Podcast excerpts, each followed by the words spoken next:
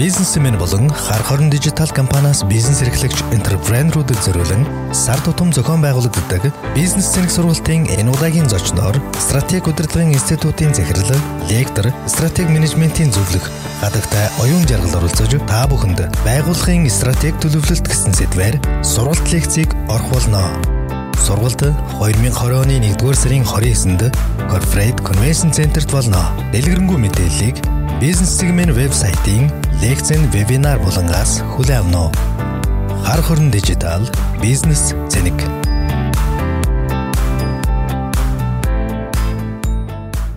Бизнесмен подкаст цэгийн төлөвөө боловсруулах нь өөрөө тийм амар хэцүү ажил биш те болно те энийг бол одоо арга зүйн. Одоо яг танай компаниг ийм чиглэлээр төв стратеги боловсруулаад ерөнхийдөө сүүлийн хашаатанд явж байгаа. Ярилцсандаа дараа цаашдаа яаж хамтарч ажиллах урт хугацаанд ингээд харах хэрэгтэй шүү дээ те. Нэг жилээр ингээд хараад ахаар би сайхан тэр дижитал эрхний бизнес эрхлэгч энтерпренерүүдэд зориулсан бизнесмен подкаст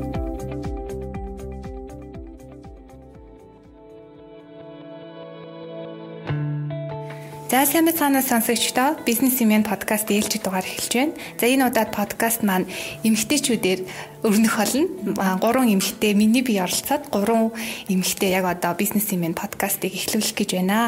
За тодруулах юм бол за хөтлөгч Саран Заяа болон за GSMI зөвлөх хөгжлийн компани захирал хатгтай оюун жаргал Монгол даатгал компани захирал хатгтай инх хамгаалнаар яг одоо бизнесмен подкастт оролцох гэж байна. За сайн уу энэ өдрийн төргий. Сайн бацгаана уу? Энэ өдрийн мэндийг хүргэе. За сайн бацгаана уу?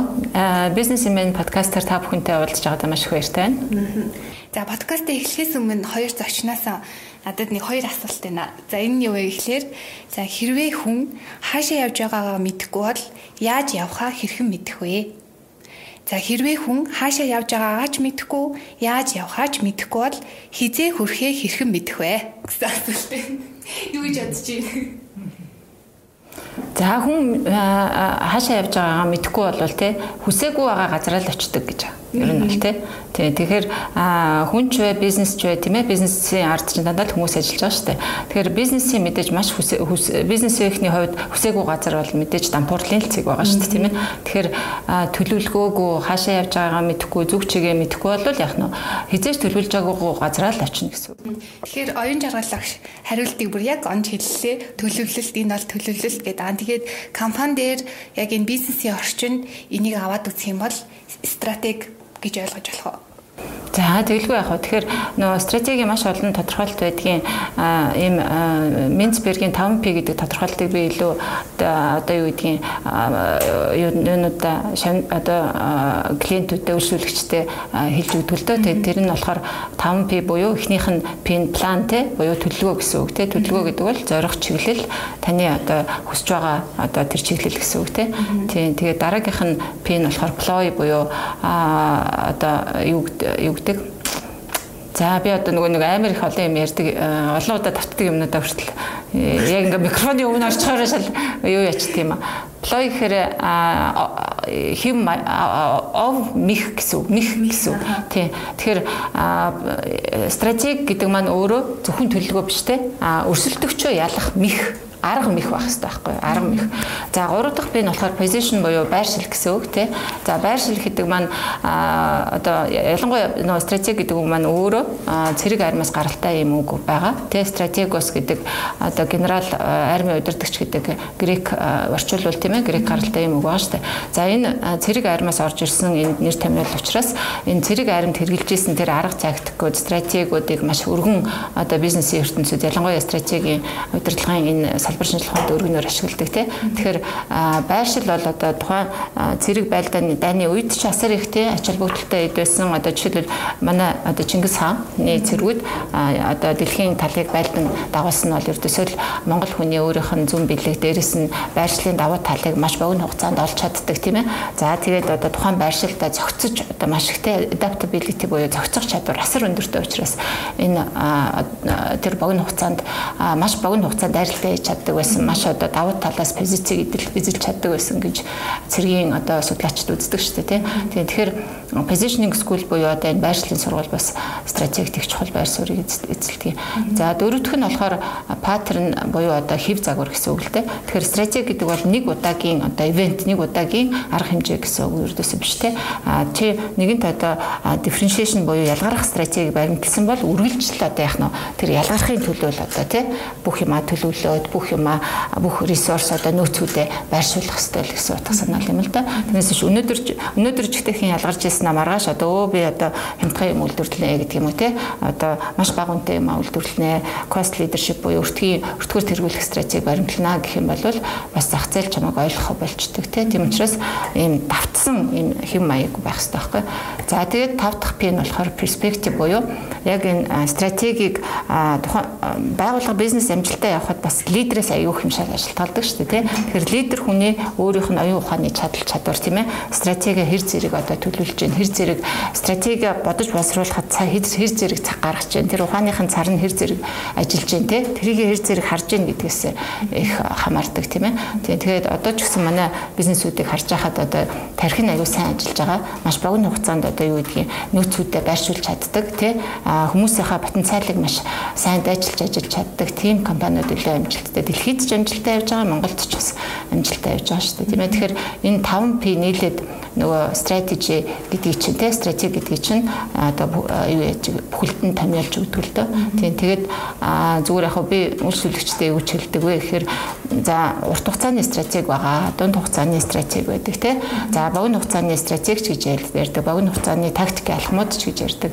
Тийм тэгэхээр за айхтар урт хугацаанд 10 жилийн дараа, 30 жилийн дараа хаана хүрэх вэ гэдгээ одоо харахад ер нь төвхтэй л тийм ээ одоо ингэж орчин нөхцөл асар их хурдтай өөрчлөгдөж байхад за тэгвэл бүр ядчил тийм үү 10 жилийн дараа 5 бүр бүр багт багтаа гэхэд 5 жилийн дараа хаана хүрэх вэ гэдгээ олоод харчгаа тийм ээ. За тэгээ тэр нь тэрийгэ цаасан дээр буулгаад тийм үү тэрийгэ дунд хугацааны хөгжлийн төлөвлөгөө болгооч тий. Тэгж жагаад одоо яг нь энэ жилийн бизнес төлөвлөгөө гэдэг юм а гаргаж ирээч гэдэг ийм зөвлөгөөг өгдөг. За манай компаниудыг харж байгаа ихэнх нь нэг жилийн бизнес төлөвлөгөөтэй яваад шүү дээ тий. За жил жилээр бизнес төлөвлөгөөгөө батлаад дараа жил нь дахиад тэгэхээр нөгөө жил жилээр л харж ийн гэсэн үг байхгүй юу? Энэ жил яаж хөгжих хөгжих ганцхан жилээр харна гэдэг чинь бол ердөөсөө аюу хангалтгүй шүү дээ тийм ээ. Тийм учраас ядчил дунд хугацаанд хар тийм ээ. Болж өгвөл урт хугацаанд хар тий. Тэгээд яг тэр хэмжээгээрээ төлөвлөгөөгөө их оновчтой бодтойгоор төлөвлөд яваач гэсэн ийм зөвлөгөөг л их өгдөг дөө. За тэгэхээр энэ удаагийн подкастны сэдв маань стратеги төлөвлөлтөөсөн оюун жаргалах ихний асуултанд маань үргэлжлүүлээ шууд хариулчлаа. Аргагүй л эмэгтэйчүүд мэдрэмжтэй юм а гэж өөртөө хэлсэн. Тэгэхээр яг одоо сонсож байгаа сонсогчд маань ч гэсэн гарч игнаас хараад мэдж байгаа хэ энэ удаагийн подкастны сэдв маань стратеги төлөвлөлт төлөвлөлтийн талаар ярилцсан. За тодруулах юм бол Монгол даатгал компани 1934 оноос хойш үйл ажиллагаа явуулж байгаа. Тэр яг доктортой үйл ажиллагаа явуулгаад стратеги төлөвлөлт мэдээж чухал үүрэг гүйцэтгэсэн тий. Тэгэхээр яг энэ Монгол даатгал компани стратеги төлөвлөлтийн багахан нууц гэх юм уу болон за одоо яг GSMI компани за 6 дахь жилд үйл ажиллагаа явуулж байгаа яг энэ чиглэлээр явуулж байгаа мэрэгжлийн компани мэрэгжлийн зөвлөгчийн зөвлөгөөг яг одоо хүргэх гэж байна. За эхний асуулт маань стратеги гэж юу вэ гэж асуусан. Оюун жаргал багш маань маш ойлгомжтой. Тэгээд товч тодорхой хариуллаа. За тэгвэл энэ хамгааллын захирлын хувьд сая ингээд оюун жаргал энд ингээд стратеги гэж ингээд 5P байдаг. Тэгээ өрсөлдөгчөөс ингэж ялгарах мих байршил инээдрээ гэж яхад энэ хамгаалан багш яг нөө 10 жил хүүхдүүд багшинд ингээ юм ярьж хахад чимээгүй ингээ дуулууртай ингээ сонсоод яг энэ хамгааллын захирлыг тийм дүр төрхтэй миний ээж сууж исэн. Аргуул яг одоо оюун жаргал агшаас зөвлөгөө авч байгаа. Яг энэ чиглэлээр зөвлөгөө агаад аваад үе шатн үе шатн дээрээ явж байгаа юм шиг харагдчихэв. Сая харин багшиг ярьж байхад манайх энэ дээр нь одоо яг ингэ явж байгаа гэдэг процессууд яг ингэ нүдэнд харагдаад надаа яг энэ дээр ажиллаж байгаа учраас нүдэндээ дүрслээд суужлаа. За таны хувьд одоо яг нүдэндээ дүрслээд те яг энэ чатан дээр явж байгаа гэсэн юм чинь яг та стратеги төлөвлөлт гэдгийг өөрийнхөө бодлоор нэг бизнес эрхлэгчид маань сонсогчдод маань тайлбарлаад өгөөд. Аа түрүүн бас хэлсэн те төлөвлөгөөгүй бизнес хийнэ гэдэг бол угаасаа төсөөлшгүй гэдэг те. Манай компанийн хувьд мэдээж бизнес төлөвлөгөөтэй явдаг стратеги төлөвлөгөөтэй. Энэ оны ихээр манай хувьд ямар онцлог үйл явдал болсон бэ гэвэл удирдлагын баг маань тэр чигээрээ шинжлэгдсэн. Тэгээд стратеги эргэж хараад бас шинжлэх хэрэгцээ шаардлага гарч ирсэн. Яг энэ үед багштайгаа танилцаад тэгээ энэ дээр багштай хамтарч ажиллаад нэлээ хэдэн сарыг хардаа үдлээ. Бидний хувьд бас маш их зүйлийг сурсан, өмнө хийжсэн стратеги төлөвлөгөөнүүдээ хараад тэн дээр сайжруулах нь юу байсан бэ? Бид огт хийж байгаагүй бас зүйлүүд тэр дунд маш их байсан. Тэгэхээр бид энийг ингэж харж байгаагүй юм байна, тий? Энэ шинжилгээнүүдийг хийж байгаагүй юм байна гэд шинжилгээнүүд дээр бас бид нар нэлээд цаг зарцуулсан. Тий. Тэгээд таны бодлоор яг стратеги төлөвлөлт гэж юу хэлэхээр энэ компаниудад энэ үнэхээр зайлшгүй хэрэгтэй. Сая оюун жаргалаагч нэг жилээр гаргаад идэг гэсэн тий. Та энэ тал дээр А манай компанийн хувьд нэг 5 жилээр гаргадаг. А тэгээд альва зүйлийг томоор хараад а тэр том төлөлгөөгөө гаргаад хаа хүрэх ёстой вэ гэдэг том зурга зураад тэгээ тэндээ яаж хүрэх вэ? гэдгээ ингээд детальчлаад задлаад шинжилгээгээ хийгээд а бид энэ дээрээ алдсан энийг ингэх хэвээр энд хүрэхийн тулд бид ингэж ажиллах хэрэгтэй юм байна гэдэг арга техникүүдээ гаргаад ямар нөөцөөр яаж тэнд хүрэхий бүх зүйлээ төлөвлөөд тодорхой олгоод ингээд явах зүйтэй юм байна гэдгийг бол бас ажил дээрээ сайжруулаа явж байгаа Аа сая ингээд сонссон чинь бүх нөөцөө тодорхойлоод тэр занда яаж хүрэхээс тодорхойлно гэд. Тэнгүүд одоо гэр бүлийн гишүүдээр төсөөлж үзэх юм бол стратеги гэдэг нь маань За өвөө юм болоо дээ. Өвөөнөр чинь ер нь ингээд гэр бүлийн хаа бүх гишүүдийг хараад тэ ажиглаад ингээ буур сууртай. Тэгээ ер нь л олныг нэгийг харваад улааныг харж урваад шарыг харж шаарддаггүй шүү дээ. Тэ гэр бүлийн гишүүдээр төсөөлөл ер нь өвөө гэвэл зүйтэй та юу гэж бодож байна? Оюун жаргал гэж. Аа за миний хувьд бол харин гэр бүлийн гишүүдээр төсөөлөх юм бол аа аав нь илүү те? Аав нь магадгүй илүү тэрийг гаргана. Мэдээж өвөөгөөсөө нөгөө зүлгээ авах нь шүү дээ те? Менторинг авах нь шүү өвөөгөөсөө те? За би ингэж бодож байна. Аав одоо миний аав юу гэж бодож байна те? Өвөө юу гэж бодож байна? Өвөөгөөсөө зүлгээ авна. За мэдээж тэр бол нөгөө удирдлагын багийн шийдэх ажил учраас заавалчгүй одоо өвөө юм уу аав заавалчгүй эрэгтэй хүн байх албагүй л одоо би чинь стратегийн зөвлөх шүү дээ те? Тэгээд стратегийн зөвлөх би өөрөө эмэгтэй хүн гэсэн мөртлөө стратеги бол одоо стратегийг 2002 оноос хойш анх одоо судалж эхэлснээс хойш л энд ерөнхийдөө нөгөө fall in love гэж ярьдаг шүү дээ. Одоо баг хайртай болсон, дуртай болсон. Тэгээд нэгээрээ өдөр болгон нэгээрээ амьсгалаад өдөр болгон энийг бусдад хүргээд те өөрийнхөө толгойг бас тархийг өдөр болгон энийг цэнэглээ. Цэнгэлсэн тархиараа энэ бусдыг бас цэнэглэж явахын төлөө л одоо би энэ ажлыг хийгээд явдаг те. Энэ ажил маань өөрөө надад одоо асар их инспирэшн өгдөг те. Асар их би энэс урам зориг авдаг. За одоо ингээл Монгол даатгалын захирал маань миний өсөн зөвлөгөөг те Монгол даатгалын зөвхөн захирал биш удирдлага удирдлагын багт нь одоо өсөн байгаа. Тэгээ удирдлагын багийн бүх гишүүд нь бүгдээрээ суралцсан тий. За тэгээ дөрөв хямралтын захирлын хэлснээ дагав одоо нэлээд олон тийм шинжилгээний арга хэрэгслүүдийг зааж өгсөн. Тэгэхээр стратеги боловсруулна гэдэг нь өөрөө одоо юу вэ?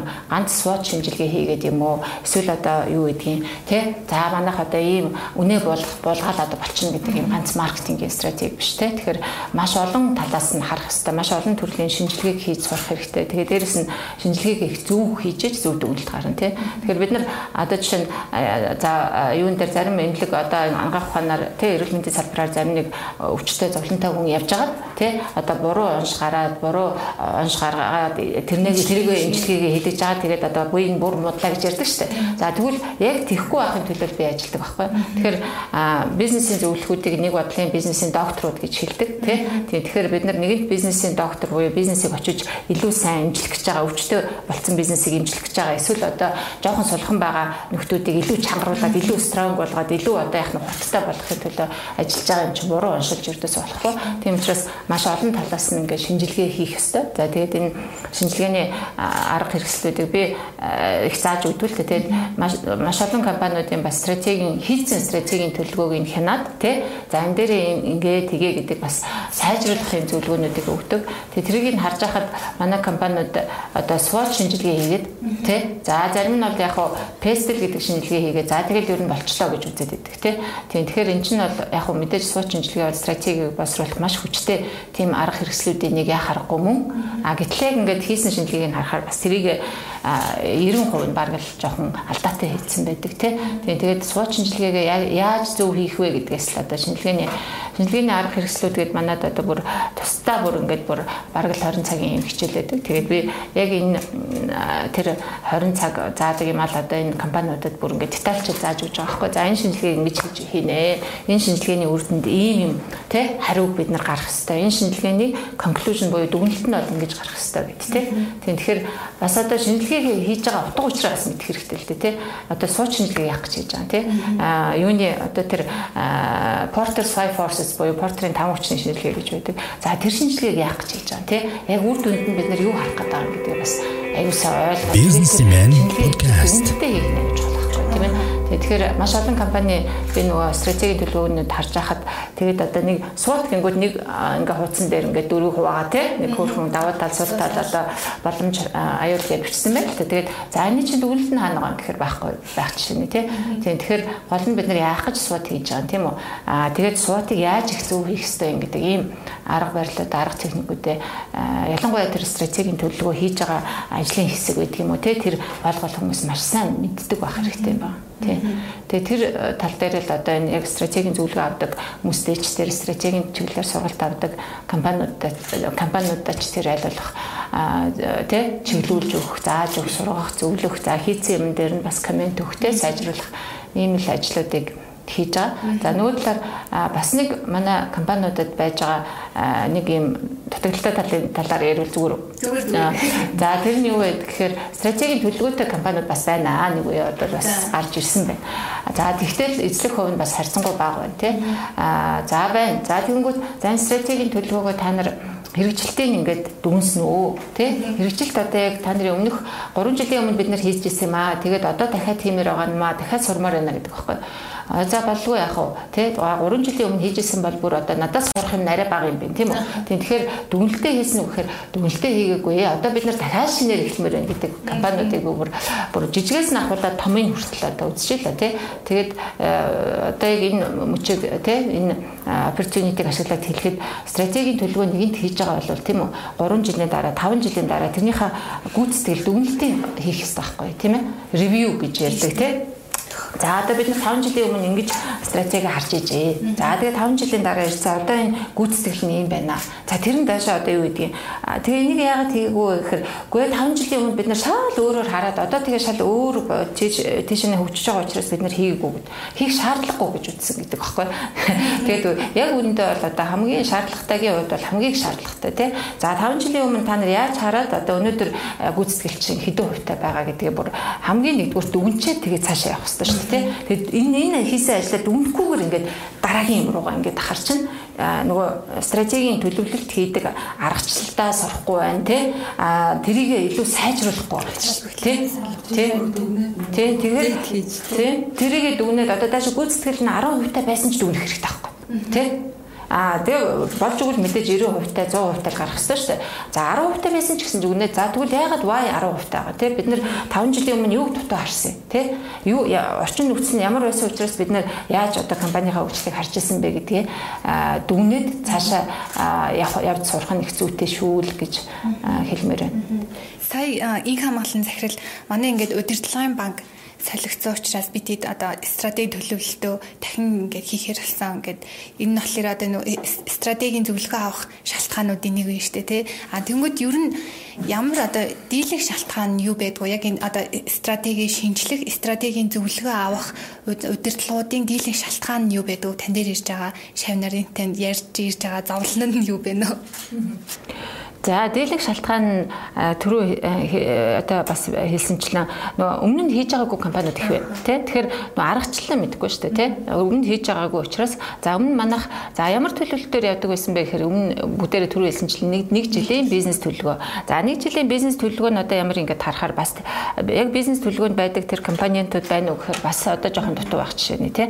Тийм тэгэхээр манайхан болохоор төлөвлөлтийн арга хэрэгслүүдэд миний зүгээр одоогийн үзэж байгаа тий. Одоо сүүлийн сарын 2002 оноос жойш одоо хэд болж байна 18 жил одоо консалтинг хийж байгаа туршлага дээр тулгуурлаад харахад манайхан бол нэг жилийн үйл ажиллагааны төлөвөө хийдэг юм байна. Тэ? А нэг жилийнхаа төсвийг аягүй сайн хийх юм санхүүгийн төсөв. Тэ? Тэгээд энэ хоёроороо ингэж яваад идэм юм те. Энэ бол одоо удирдлагын үндсэн арга хэрэгсэл болоод яваад дээ. А гэтэл энэ юу чин хорвоо ертөнц чи өөрчлөгдөв те. Дээрэс нь одоо ингэж урт хугацаанд ингэж харах хэрэгтэй дээ те. Нэг жилээр ингэж хараад ахаар би сайхан тэр нэг жилээр ингэж хардгийн юу гэдгийг сул тал нь хаана гарч ирж байна гэдгийг зүгээр нэг компани жишээн дээр л хэлээ л да те. Тэгээд бараг 10 жилийн өмнө би тэр олон улсын байгууллагад ажиллаж байхдаа тэр компани дээр очиж үнэлгээ хийжсэн. За тэгсэн өнгөрсөн жил би бас тэднийх ингээд намайг урьлаа те. Одоо манай удирдлагын баг бас коучинг авъя гэд. За очсон чинь бүр ингээд үйл ажиллагааных нь юу тест хөндлөн болцсон те. Одоо 10 жилийн өмнө шал өөр чиглэлээр явуулж байсан чинь намайг одоо 10 жилийн дараа очсон чинь компанийн нэр нь л үлдсэн байна. А бусд нь ерөнхийдөө те үйл ажиллагааны чиглэлүүд нь бүгд өөрчлөгдсөн байгаа байхгүй. Тэ за тэгээд өө танах чи шал өөр үйл ажиллагаа явуулдаг болсон байна. За яагаад одоо те яагаад ийм юмд орвоо гэхээр ердөөсөө те урт хугацаанд нөгөө нэг хөгжлөө харж чадаагүй тийм үү? Те а тэгээд үндсэн одоо яг ингээд ингээд үндсэн яг мөнгө олдог байсан бизнес нь юу ятсан тийм ээ? Одоо ингээд яг орчин нөхцөл бүр шал өөр болцсон. За тэгэнгүүт бүр бүр тэс хөндлөн хөндлөн те одоо өмнө нь тэр туршлага хоримтлуулаадаг хоримтлуулаагүй мэдлэг нь бас тэр зэргээр байхгүй тийм бүр тэс хөндлөнгийн өөр өөр тийм салбаруудад орсон байх жишээ нэ тийм ээ? Тийм тэгэхээр байгууллага нь урт хугацаанд ингэж харахгүй байгааг бас нэг сул тал ингэж гарч ирж байна л тэ. А хэрвээ тэр урт хугацаанд 5 жилээр ингэж харж исэн бол ингээд шинжилгээгээр гараад ирж штэ тэ. За 5 жилийн дараа манай энэ бизнес бол бас ингээд орон зай бол их бага болох юм байна тийм ээ. Тэгээ тийм учраас бид нар одоо энэ э, үндсэн бизнесээс дэмжих ч юм уу тийм үндсэн бизнесээ шүү баг өөр төрөл бүр ингээд трансформашн хувиргах тийм бүр огт өөр болгох ийм бизнесүүдийг одооноос эхэлж авах хэрэгтэй байна гэдэг ийм conclusion тийм одоо дүгнэлтүүд гаргаж ирээ тэрэн дээр ажиллах хэрэгтэй байсан л да тийм ээ. Тэгээ тийм учраас маш олон компаниуд одоо ялангуяа за тэр компанийн хувьд бол тэгээд ингээд шал өөр салбар руу ороод бас нэг survive буюу бас ингээд амьд үлдээд байна тий. А өөр маш олон бизнесүүд одоо нэг төрлийн, хоёр төрлийн ч юм уу цөөхөн төрлийн бизнесүүд явдаг компаниудын нөгөө салбар нь унчингууд тэр чигээр авнаад шүү дээ тий. Тийм учраас нөгөө стратегийг бол том компани харах ёстой, дунд компани одоо хийх ёстой, жижиг компани бүр илүү сайн хийх ёстой байхгүй юу? Тий стратеги. Тэгэхээр стратегийн төлөвлөгөөний сургалтыг манайх одоо ингээд сүүлийн 5 жил явуулж байна сэрэлтгүй. Тэгээд манай бусад сургалтуудаас хүний тоогоор харахад бас нэг их олон хүн суудаггүй. Уг нь бол одоо миний зүгээр харж байгаагаар тий хамгийн эрэлттэй байх сургалт байхгүй яа гэтэл хамгийн эрэлттэй байх юм мэдлэг байх гэдэг шүү дээ тий. А тэгээд яг би тэрийг зөвхөн өөрөө нөгөө стратегийг зөвлөх болохоор одоо тийм байх хэрэгтэй гэж хэлж байгаа юм шиг зүгээр энд олон улсад бүр би дөнгөж сая та нарыг энэ бас ярилцлаганд бэлдээд бас энэ олон улсад явал болдог юм судалгаануудыг харлаа л да тийм. Тэгэхээр CEO-нуудаас жил болгон авдаг энэ Gallup гэдэг энэ судалгааны маш том институт гэдгийг одоо олуулсан тийм. Тэгээ тэр Gallup гэдэг институтээс сүүлийн 20 жилийн турш тийм үү бүх дэлхийн 100 гаруй орны CEO-нуудаас тийм ээ гүйцэтгэх захирлуудаас авсан юм судалгаа байдаг байхгүй одоо менежментийн төлөв дотроос таны хамгийн их хэрэгэлдэг төлөв тийм үү хэрэгсэл юу вэ вэ гэхэд strategic planning буюу стратегийн төлөвлөгөө сүүлийн 20 жилийн дотор эхний тавд орж байна эхний тавд орж байгаа байхгүй тий. Тэгээд одоо ч гэсэн хамгийн сүүлд гаргасан төлөвөөгөр хүртэл судалгаагаар хүртэл одоо эхний тавдаа л явж байна тийм ээ. Тэгэхээр угаасаа тэр судалгаануудаар байн гарч ирдэг л дээ. Нэгдүгээр тэр судалгаа байна. Хоёрдугаар одоо тэр юуны Forbes 500, Fortune 500 компани шүү дээ. Мянган компани, 500 компани. За тэр компаниудын 80 90% нь ердөөсөө л стратегийн төлөвлөгөө байгаа учраас манай компани ингээм амжилттай хөгжөөд явж байгаамаа гэдэг ийм хариултыг өгч байгаа. Тэгэхээр одоо яг сонсогчид маань стратеги төлөвлөгөө бидэнд яагаад хэрэгтэй те стратеги төлөвлөгөөг ингэж гаргахгүй бол бид юунд хүрэх үү гэдгийг одоо хангалттай сонссон бас интернетээр хайгаал шууд уншиж байгаа штэ тий. А тэгвэл одоо яг энэ яг үүнийг хийхэд гардаг хүндрэл бэрхшээлүүд харин хэр бодиттой мэдээлэл авч чаддаггүй ах тийм ээ. Тэгэхээр яг энэ одоо зорилгыг биелүүлэхийн тулд энэ хамгаалсан захирлыг өрсөн байгаа. Тэгэхээр яг энэ үйлчилгээг аваад хэдэн сар өнгөрсөн гэдэг чинь одоо ер нь яг энэ талаарх зөвлөх үйлчилгээг аваад ер нь хэдийн хугацаа зарцуулагдд юм болоо. Бидний хувьд 6 сарыг зарцуулж байгаа багштай хамтарч ажиллаад ингээд явхад одоо хамгийн том хүндрэл бол энэ датаны асуудал байна. Аливаа зүйлийг хийхэд Монголд нэг номерт датаны л асуудал байна да. Тэгээд ингээд шинжилгээ одоо стратеги боловсруулаа явж байхад тэр тоо мэдээллүүд а зөвхөн гаднаас гэлтгүү дотроосоо боловсруулж байгаа тоо мэдээллүүд Монголын компаниудын хувьд бас яг хангалттай хэмжээнд бас байдаггүй гэж боддог. Дата гэдгийг илүү тодруулж хэлвэл одоо гаднаасаа ч тэр дотроосоо ч бас компаниуд яадаг гэснээр одоо жишээлбэл ажиллаж байгаа хүмүүсийн тоо энийг тэрийг хэлж гинүү. Дата гэдгийг та илүү тодруулаад хэлвэл. Аа зүгээр одоо яг гаргахад хэрэглэгдэх тэр мэдээ мэдээллүүд тийм ээ. Тэр талаар ярьж байгаа. Жишээлбэл одоо зөвхөн нэг статистикийн хідэн тоо мэдээлэл байгаагаас биш тий. Ихэнхдээ бараг тэр мэдээллүүдийг цуглуул тий тэр мэдээллүүдийг л ашиглаж гаднаасаа гэх юм бол тэгж л ажиллаж байна л да. А тэгэд би зөвхөн манах гэлтгүүгээр Монголын компаниудын хувьд ярьж байгаа шүү. Тий. Харилцагчийнхаа мэдээллийг яг бүрэн гүйцэд цуглуулж олон жилээр тэгж түүх үүсгэж явж байгаа тэрийгэ буцаагаад хэрэгжилж чадж байгаа компаниуд бас нэлээд цөөхөн байгаа хэл гэж дүгндэг. А тэгвэл энэ тал дээр анхаарат компаниуд маш анхаарч ажилладаг болсон. Одоо яг танай компаниг энэ чиглэлээр зөвлөх үйлчлэгээ аваад яг аль шатандаа явж гинүү? Мэдээж бас үйлчлэгээ үзүүлж байгаа юм чинь үе шатууд байгаа штэ тий. Аха. Бид стратеги боловсруулад ерөнхийдөө сүүлийн хашаатанд явж байгаа. Боловсруулж дуусгах шатанда. Аа тэгээд боловсруулж дууссаны дараа зөвлөх үйлчлэгээ маань тэгээл зогсчих уу? Эсвэл одоо түрүүн та хэлсэн шүү дээ хэрэгжилт үр дүн гаргах нь маш чухал гэд тэр хүртэл нь хамт явах. Эсвэл үр дүн гаргах үед нь дахин орж ирдэг үү? Аха.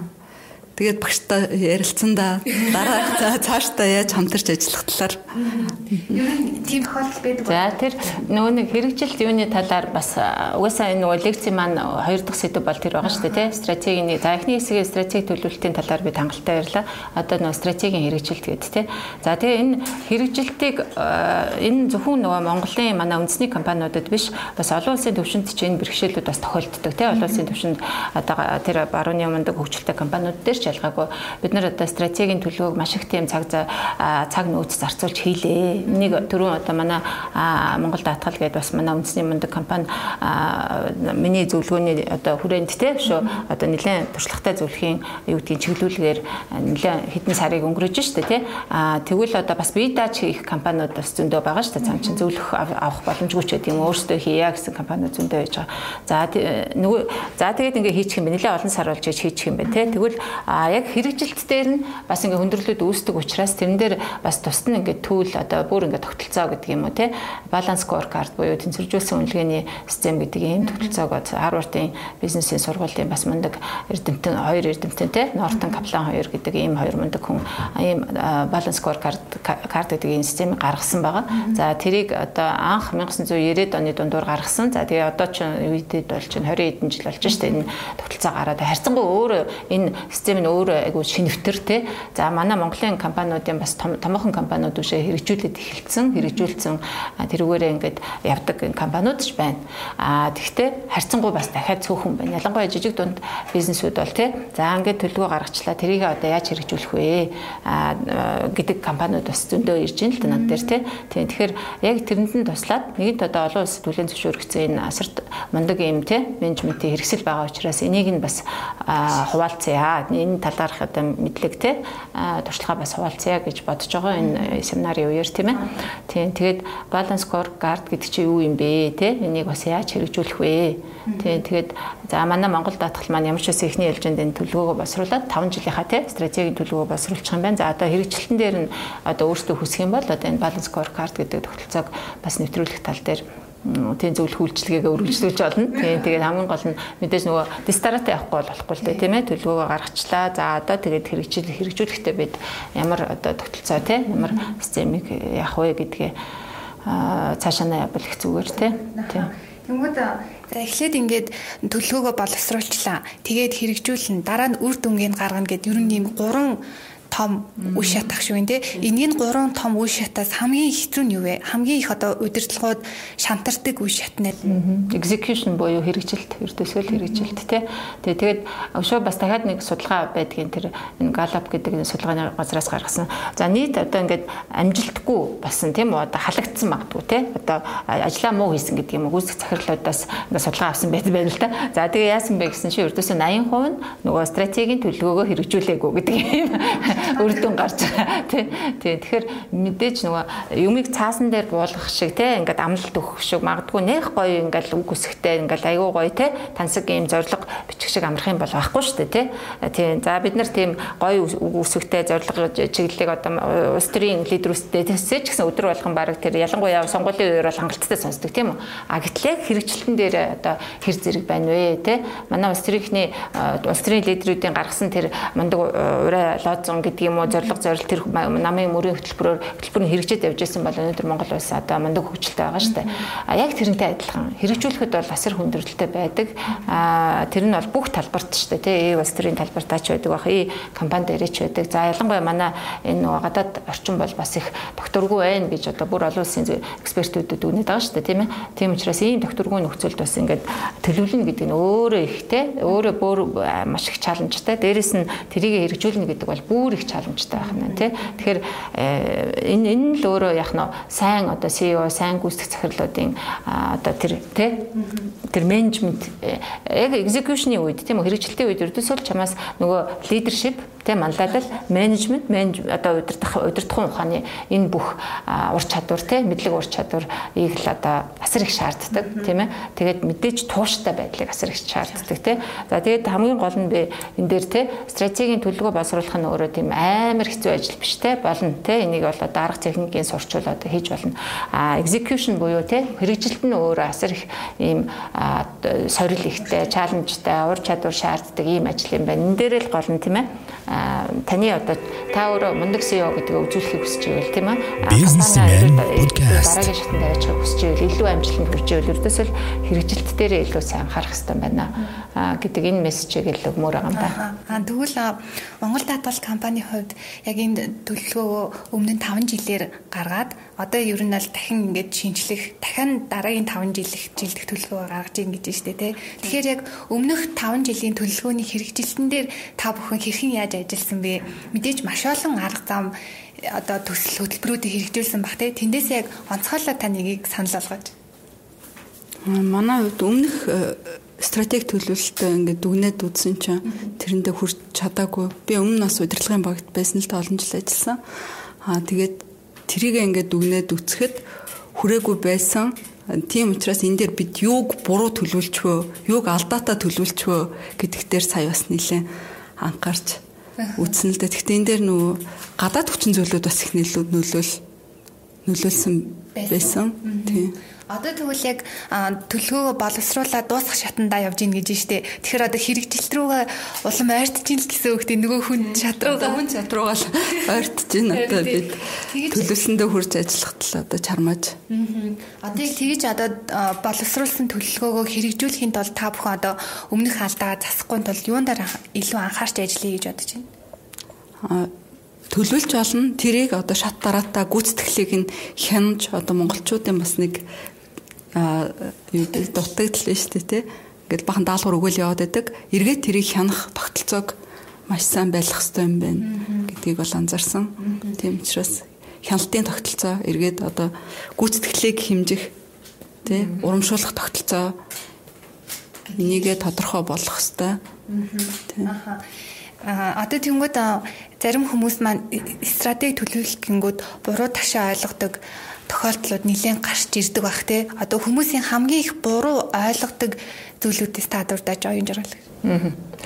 За аа яг нөгөө арга техниктэй суралцаагүй тий яг энэ стратегийн стратегийн стратегийн менежмент гэдэг удирдлага гэдэг энэ сэдв чи өөрөө одоо бизнесийн удирдлагын магистрийн төвшөнд заагддаг 2 жил заагддаг ийм хичээл шүү дээ тий. Өөрөө бас нэлээд одоо менежментийн салбар шинжилгээ ухаан дотроо бас нэлээд их тийм нэр хүнд бүхийг тий. Одоо их чухал байр суурийг эзэлдэг өөрөө ийм мундаг одоо ийм салбар шинжилгээ ухаан л да. Тэгээд энийг сураагүй юм чинь тий. Суралцаагүй. Тэгээд би даа сурж байгаа хүмүүс чинь нөгөө яг ингээд яахгүй ш академик боловсралгүй хүмүүс чинь бас нэг өөр байна л да. Тэгээд нэг ямар нэг юм дуурайх гэж юм уу тий. Ийм байдлаас ажиглагддаг. Одоо тэгээд чинь нэг дунд хэмжээний те компани захирал надаас ингээд зөвлөгөө аваад те хийхдээ тэгж хэлдэг байхгүй. Танд ингээд яг ингээд хийцэн төлөвлөгөө байна уу? Те? Тий, бэлэн бэлэн хийцэн юм байна уу? Хийцэн юм чинь л харъя гэдэг байхгүй. Тий, тэгэхээр танай компани өөрийн гэсэн онцлогтой те. Одоо та жишээлбэл өөрийнхөө биеийг өвдчөөд эмчтэр очиод яг над шиг адилхан өвцөн өвчтөн байна уу харъя та гэдэггүй өстэй тий. Тэ миний одоо биеийн тохирсон тий. Одоо яг л одоо миний юу өвдөд та тэрийг онцлоод зөв онцлоод өгөөч. Тэрний дагуу одоо тий ийм буй дижитал эринд өөрийгөө болон бизнесээ системтэйгээр хөгжүүлэн зогсолтгүй урагшлан явах өндөр өргөөжтэй шинэ арга замыг өөртөө нэ. Бизнесмен подкаст зориулсан ийм стратегийг боловсруулах нь одоо танай компани хөгжлийг одоо илүү төрөсгөнэ. Тэрнээс биш хин нэгэн компани тий одоо стратегийн төлөвөг ингээд хуулах бол одоо тийм good idea тий зөв зөв санаа биш шүү гэдгийг л хэлж байгаа нэгдүгээр. За бас нэг юм нь одоо нөө стратегийн төлөвөг бичихээс өмнө тий танаа одоо би нэг толгойн гурван чулуу гэж хэлдэг тий одоо монгол хүмүүст илүү ойлгомжтой байх зорилгоор за тэр vision mission values буюу алсын араа эрхэм зорилго үнэт зүйлс гэдэг тий энэ гурван юм нь одоо бүр ингээд тэ энийг томьёолцсон, бодцсон, тэ бясалгацсан. За тэгээд энийг бүр ингээд vision бол бүр 20 жилээр харах ёстой шүү дээ, тэ 20 30 жилээр. За тэгээд энийг ингээд харцсан ийм аюу сайн бичигдсэн томьёолцсон ийм visionтэй тэрүүгээрээ бүр ингээд амьсгалдаг, тийм үү? Тэрүүгээрээ амьдардаг ийм компанид очивол одоо стратегийн төлөвөг маш амархан, тэ хялбархан хийж болно. А гэтэл тэр нь байдгүй байхгүй тий ихэнх компани дээр миний очиж байгаа одоо тэр том жижиг ялгаагүй ердөөсөө За байгаа нь одоо за нэг миний нэг жижигрийн асуулт байгаа. Тэр нь юу гэхээр за танай компанид алсын хараа эрхэм зорилго үнд цэс байна уу гэд асуугангууд оо байгаа штэ али тэр аваад ирдэ али тэр хаана байна тэр аваад ир гэх тийм ээ. Эсвэл одоо нөгөө вебсайтн дээр байгаа даа гэх тийм толгоонд нь байхгүй байгаа штэ толгоонд нь байхгүй байна гэдэг бол амьд биш байна л гэсэн. Та өөрөө тэрүүгээрээ амьдрахгүй байна, амьсгалахгүй байна те. Тэрүүгээрээ хүмүүсээ одоо ингээд цэнгэлэхгүй. Та таны толгоонд байхгүй юм чинь тэгээд хүмүүсийг бол бүр ярилдаггүй шүү дээ. Танай ажилчдыг бол бүр ярилдаггүй байхгүй. Тэгэхээр тэрүүгээрээ амьсгалдаг, амьдардаг ийм компани дээр очиод стратеги одоо тийм компаниуд дээр очиод стратегийг бичдэг юу лээ стратегийн зөвлөгөө өгдөг болох юмсан гэж би одоо мөрөөддөг. Тэгээ тэр үртэл одоо хүмүүсийг яах хэрэгтэй байна те хүмүүстээ. Гэтэ ихэнх компаниуд тийм байна уу. Гэтэ тэр дундаа алсын араа үнэтэйс эрхэм зорилгоо тодорхойлсон тэрүүгээр амьсгалдаг компаниуд бас байгаа л билгүү тий. Байгаа мэдээж огт байхгүй гэж хэлж болохгүй тий. Тийм тий байгаа бас цөөхөн байна. Цөөхөн байна тий. Тэр нь маш цөөхөн байгаа. Тэгэхээр 90% нь А нэг үе бодвол бас байдаг болжээ тий байгаад одоо бас зарим нь бол ингээ ороход ингээ ханаар дүүрэн энэ төр бичсэн. Ханаар дүүрэн бичсэн мөртлөө толгоонд нь байхгүй байгаа шүү дээ. Тий тий тий. За нөгөө юу гэж томьёолсон бэлээ гэдэг нөгөө дандаа нөгөө менежер лүгөө хардаг тий. Аль чи хилэтэх нөхөр минь энэ төр гэдэг. А гэтэл нөгөө компани захирлын чинь тархинд нь бүр амьд байж ижил тий тэрүүгээрээ амьсгалж амьдрын шүү дээ. Тийм биз тий. Сайн нөгөө хан дээр наацсан гэсэн чинь одоо тэр тухайн компани алсын хараа үнэт зүйл эрхэм зорилго нь бусдад нууц нууц биш вэ те? Хин хин ч орсон ингээ хараад мэднэ. Хинээс ч асуусан ингээ бүгд хариулцдаг те? Тэрнтэй ижилхэн компаниудын боловсруулсан стратеги төлөвлөгөөнд нууц байх ёстой юу За very good question. Аа тэр түрүүний хэлсэн юмуд бол ингээд байх хэрэгтэй байна тий. Тэр нь бол ингээд хүмүүс харахад тэгээд стратеги гэдэг бол түрүүн хэлсэн нөгөө арга мэх байх хэрэгтэй. Өрсөлдөгчөөс давж ялах тий.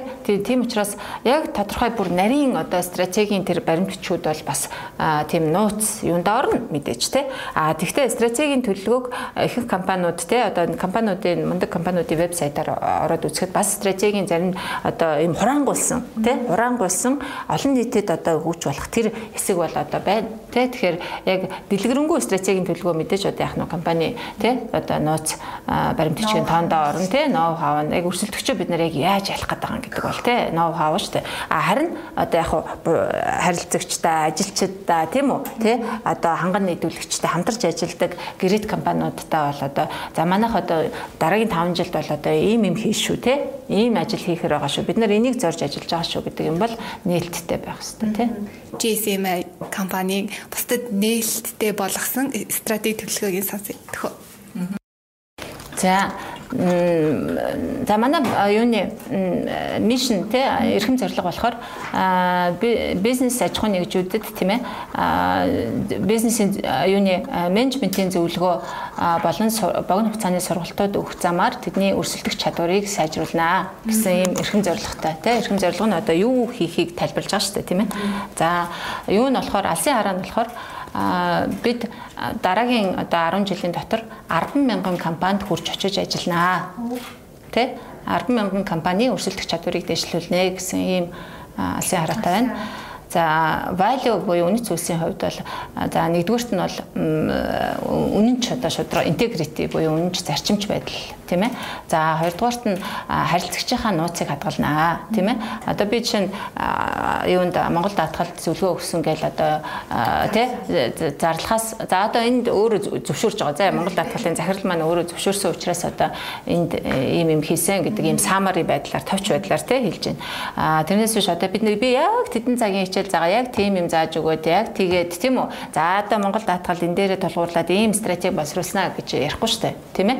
Тэгээд тэр бол одоо яг нь компани мэдээж нууц те confidential information гэж ярьдаг шүү дээ. Нууц мэдээлэл тэгэхээр харилцагчийнхаа нууцыг хадгалнаа. За тэгээд талантуудыг хөгжүүлнэ гэдэг ийм value-тай байгаа да. Аа за одоо сүүлийн асуултаа энэ хамгаалсан захирлаас асууя. Одоо яг манай подкастыг сонсоод бизнес эрхлэгчид маань за би одоо одооноос эхлээд шууд алсын хараа үнэт зүйлс зорилго те тэгээ дараагийн 5 жилийн төлөвөө боловсруулах хэрэгтэй байна гэж хэрэг зохиод басаад ирж магадгүй.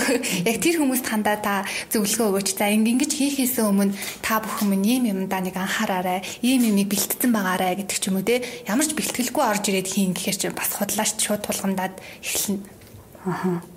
Миний хувьд бас ингээд номнуудыг уншиж, судалж үзчихсэн өмнө нь тэгээ багштай хамтрах болсон бас нэг шалтгаан цаг хэмнэх. Бид нар чинь цаг бол бидний хувьд маш үнэтэй зүйл учраас хайлтгалах хурдан энэ бүхнээ төлөвлөж хийхийн тулд багштай хамтарч ажилласан. Аа тэгээд мэдээж өөрсдийн чин талаарх бүрэн бүх мэдээлэл чинь бэлэн байвал мөн салбарынхаа талаарх мэдээлэл тий цуглуулж чадах бүх мэдээлэл чинь бэлэн байвал мэдээж давай. Дав. Давуу талаас нь цаг хэмнэн тийм ээ. Энэ тал дээр оюун жаргалах асуулгөө гэж. За за тэр бас нэг товчхон ярьсан байгаа тийм гол нь нөгөө танай компани хаашаа хөгжиж байна вэ гэдэг энэ дүр зураг чинь төсөл чинь за цаасан дээр байдгүй маа гэхэд таны толгоонд эхлээд байх хэрэгтэй юм биш үү тийм за тэгээд би мэдээж инх хамгаалсан захиралтайгаа бүр 100% санал нэг байна. Мэдээ мэдээлэл тийм үү? Танай компани дотоод болон гадаад тийм салбарын чинь зах зээлийн за тэгээд өшөө миний бас асуугаад байдаг юм бол зөвхөн одоо Монгол улсын 1.5 сая автохад өрүүлжин километр нутаг дэвсгэр тийм 3.2 сая хүнээрээ битгий хязгаарлаач тийм ээ. Тэгэхээр олон улсын төвшөнд танаа яг компани жишээлбэл харьцуулахад бенчмаркинг хийхэд танаа хаана байна вэ? гэдгээ мэдэж гин үү. За олон улсын төвшөнд харьцуулъя гэвэл та таны өрсөлдөгч хин юм бэ? Гэдэг юм а гэдэг ийм мэдээ мэдээлэлээ мэдэж гэнэ үү гэж би асууд. Ялангуяа одоо тухайн салбарынхаа одоо манай жишээл Монгол даатгал бол мэдээж юуны иншүрэнс даатгалынхаа салбарын тэргүүлэгч компани салбарын тэргүүлэгч компаниуд бол тий жоохон ингээд өөрсдөө ингээд жоохон амарсан ийм релакс байдалтай байгаад байдаг байхгүй тэр нь юу гэхээр манайх тэр тэргүүлэгч юм чинь ч гэдэг юм уу тий тийм ингээд сэтгэл хандсан байдалд байна шүү дээ. Тэгэхээр би аль аль болох одоо сэтгэл хандсан байдлаас нь тэр комфорт зон гэж гэж ярьдаг комфорт зоноос нь гаргахын тулд хүү нөхдүүд минь те зөвхөн нэгээрээ битгий сэтгэжээ цаан чин дэлхийн ертөнц одоо хаашаа хөгжөөд юу хийгээд явж байгааг мэдж гэнэ үү ойлгож гэнэ үү харж гэнэ үү те? Энэ талаар мэдээ мэдээл авж гэнэ үү? Шинэ одоо те өөрийнхөө хэрэглэгчид энэ Монгол хэрэглэгчдийг бас энэ дэлхийн түвшинд гарах хэрэгтэй шүү дээ. Тийм үстэй өнөөдөр тэр залуучууд яагаад энэ улс орноосоо яваад байна те? Энэ дэлхийн түвшинд гарсан тэр үйлчилгээ нь байна уу? Дэлхийн түвшинд гарсан тэр компаниуд нь байна уу? Дэлхийн түвшинд гарсан менежмент нь байна уу? Те энэ энэс чинь голоол одоо ингээд бас залуу үеийнхэн яваад байгаа нь бол нууц биш шүү дээ тийм учраас манай ажил олгогчид бизнесийнхэн энэ дээр зөвхөн төр засаг гэхгүйгээр тийм энэ дээр бас аягүй сайн анхаарах хэрэгтэй. Байна. За түрүү би бас нэг юм нэмж э, хиллэгдээгүй юм бол одоо төр би бас нэг цусгаанд дурдсан нөгөө талант гэдэг байгаа тийм талант гэдэг бол мэдээж маш чухал тийм үү? Өндөр авиас чадвартай ажилтнууд гэдэг юм бас сүүлийн одоо 5 жилийн турш манай бизнесүүд бүр онцгой сайн ойлгоод за тэр чиглэлээрээ бас энийгээрээ бас суралцах хэрэгтэй байна. Энийг хүний нөөц талаараа одоо илүү сайн одоо чадварлаг ажилтнуудаа тогтоон барих ийм арга техникүүд суралцах хэрэгтэй байна гэдгийг аюул сайн ойлгоцсон. За одоо харин тэрийг яаж одоо яг яаж хэрэгжүүлэх юм тийм ээ За тэрийг яаж одоо энэ залуучуудыг тийм ээ одоо энэ бүх залуу үеэ ингээд гадагшаа алдчихвал энэ чинь Монгол улсыг чин хөгжүүлэх юм бэ тийм үстэй. Тийм тэгэхээр одоо яг энэ чиглэлээр бид нар яг ямар бодлоготой явах юм яаж одоо тэр нөхдүүдийг тогтоон барих вэ гэдэг тал дээр л одоо бүр илүү сайн анхаарах хэрэгтэй байна тийм. Тийм тэгэхээр компани мэдээж амар мундаг түрүү хэлсэн тийм үү амар мундаг стратеги басруулж болно. А гэтэл тэрийг хэрэгжүүлэх хэрэгжүүлэгч нь өөрөөсөө дахиад хүн байна те хүний нөөц байна. А хүний нөөц дотроо чадлагүй чадваргүй эрдэм чадлагүй хүмүүс бол хөгжүүлэхгүй шүү дээ те. Тэгэхээр илүү чадaltaй, илүү эрдэмтэй, илүү талант авиастай. Тэгээд манай захирлуудын хэлдгээр эерэг хандлагатай, зөв хандлагатай, зөв хүмүүс хөгжүүлэх гэдэг нь те. Тийм тэгэхээр энэ бас талант менежмент гэдэг юм аа ердөөсөө мартаж болохгүй. Ялангуяа энэ нөгөө execution гэдэг төр байсан те хэрэгжилт дээр манайхан их дутмаг бодвол дутуу хөдөлмөг юм байдгаа. Тэр нь гол нь яаж нөгөө ур чадвартай ажилчны чинь хүрэлцээ хангамж муу байгаад шүү дээ те. Ур чадвартай хүмүүсээ бид нар сайн тогтоож барьж чадахгүй байна те. Ур чадвартай хүмүүсээ сайн заавлаа гэхэд тэднэрийг одоо ингээд талантын талант менежментийг иржүүлэхийн тулд талант менежментийн дэд бүтц байх хэрэгтэй гэдэг шүү тийм ээ. Тийм тэгэхээр за ингээ компаниудыг харж байхад мундаг өндөр ур чадвартай хүмүүс байна тий байна. За гэтэл тэд нар хэсэг хугацааны дараа нөгөөдөл нь ингээд нөгөө олонхтойгоо ингээд яатсан тий ингээ уусцсан байж ах жишээ тий. А олонхтойгоо уусаагүй нэг нь өшөө би өөрийгөө нөгөө нэг илүү сайн явах ёстой гэж үздэг өөртөө илүү өөрийгөө илүү үнэлдэг хүмүүс нь одоо тэгээ нөгөө гадаад дотоодоо явдаг юм уу тий. Өөрийнхөө тэр хувь зээг өөрөө сонгоод яваад шүү дээ тий. Тийм учраас энэ нөгөө нэг таланттай өндөр ур чадвартай хүмүүсээ яаж илүү тогтоон барьж ажиллах вэ? Тэдний потенциалыг яаж илүү ашиглах вэ? Тийм ээ?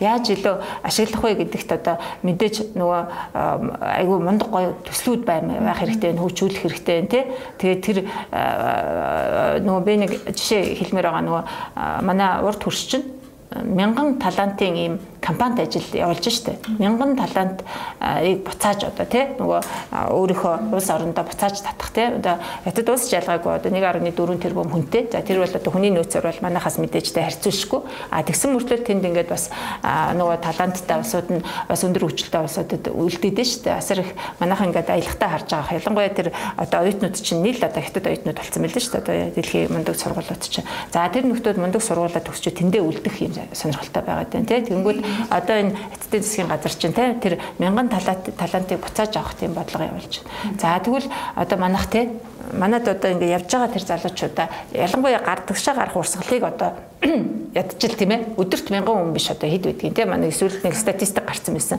тэрийг багсгамаар тийм за хоёрдугаарт одоо яг тэр байж байгаа хүмүүсээ тийм тогтоон барихын тулд тийм тэдний сонирхолтой орчин байна. Нөхцөл тий за тэгээд тэр цалин урамшуул гэдэг бол нэг л тал тий за энэ бол чухал тал уу? Мэдээж чухал тал. А нөгөө талаар нь бас ажиллах орчин сонирхолтой ажил сонирхолтой төсөл төр. Залуу хүмүүс одоо жишээ бид нар залуу байхдаа яадаг гэсэн тэр сонирхолтой ажил. Бидний бүр хэрэг сэтэрсэн ажил дээр очиж тий өөрсдөө сорж иж тэр нь өөрөө бид нарт айгүйх тийм мотивац болдог байлаа шүү дээ тий цалингаас гадна тэр нөгөө сэтгэл зүйн суурь хэрэгцээг нь хангаж өгнө Тийм. Энэ ур чадвартай ажилтан дээр нэмээ хэлэхэд өөр юмсэг сэтгэл, зөв хандлага маш чухал баа да. Тэр одоо нэг өөр юмсэг сэтгэл зөв хандлагыг яаж олж илрүүлэх вэ гэхээр за за ингээд сэтгэлээсээ хазаах болчиход байна дээ. Тэгээ бас цаг нилээ явчих. Аа тэгээ хоёр зочиндоо маш их баярлаа. Нөө нэг ганцаараа эдсэн гахаа таргалдаггүй гэж таргалдаг гэж үг гэдэг штэ тий. Тэрнтэй ижилхэн ганцаараа ингээд дотроо боловсруулсан тэр төлөлгөөгөө нууц жороо бустай хуваалцахгүй яваад байгаа бизнесүүд бол сүүлийн үед амжилт олохгүй хоорондоо ингээд нэгдъя, нээлттэй байя, хамтдаа хөгжиё, туршлагаа хуваалцъя гэдэг одоо ийм бизнесийн орчин үүсчээд байгаа штэ тий. Яг энэ үед бас Монгол даатгалын захирлын хамглаа олон оюун жаргал зөвлөх нартай ингээд нээлттэй ярилцсанд маш их баярлалаа. За тэгээд манай энэ удаагийн бизнесмен подкаст гурван эмэгтэй хүн гурван дийл орж та бүхэндээ бизнесийн стратеги төлөвлөлтийн тухай ярилцлаа. Илүү дэлгэрэнгүй мэдээлэл авахыг хүсвэл аа бас оюун жаргал агшаас асуух асуулт зөндөө гарч ирсэн баг. Надад ч бас нэлээд гарч ирлээ. За тэгээд тэр асуултуудаа оюун жаргал агшаас асуухыг хүсэх юм бол 1-р сарын 29-нд олох өглөөний манай сургалт лекцэнд хүрэлцэн ирээрээ.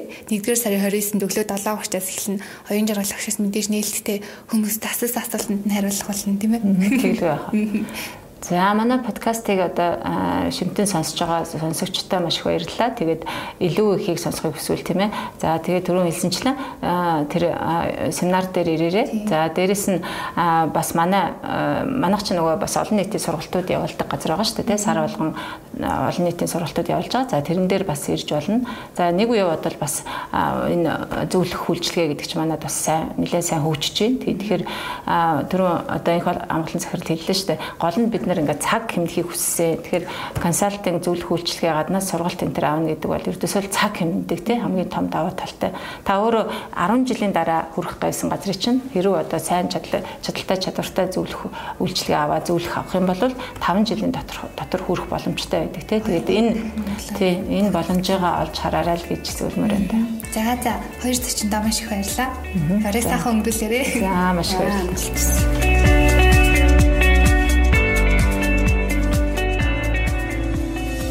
Ирж буй дижитал эринд өөрийгөө болон бизнесээ системтэйгээр хөгжүүлэн зогсолтгүй урагшлан явах өндөр өргөөжтэй шинэ арга замыг өөртөө нэ.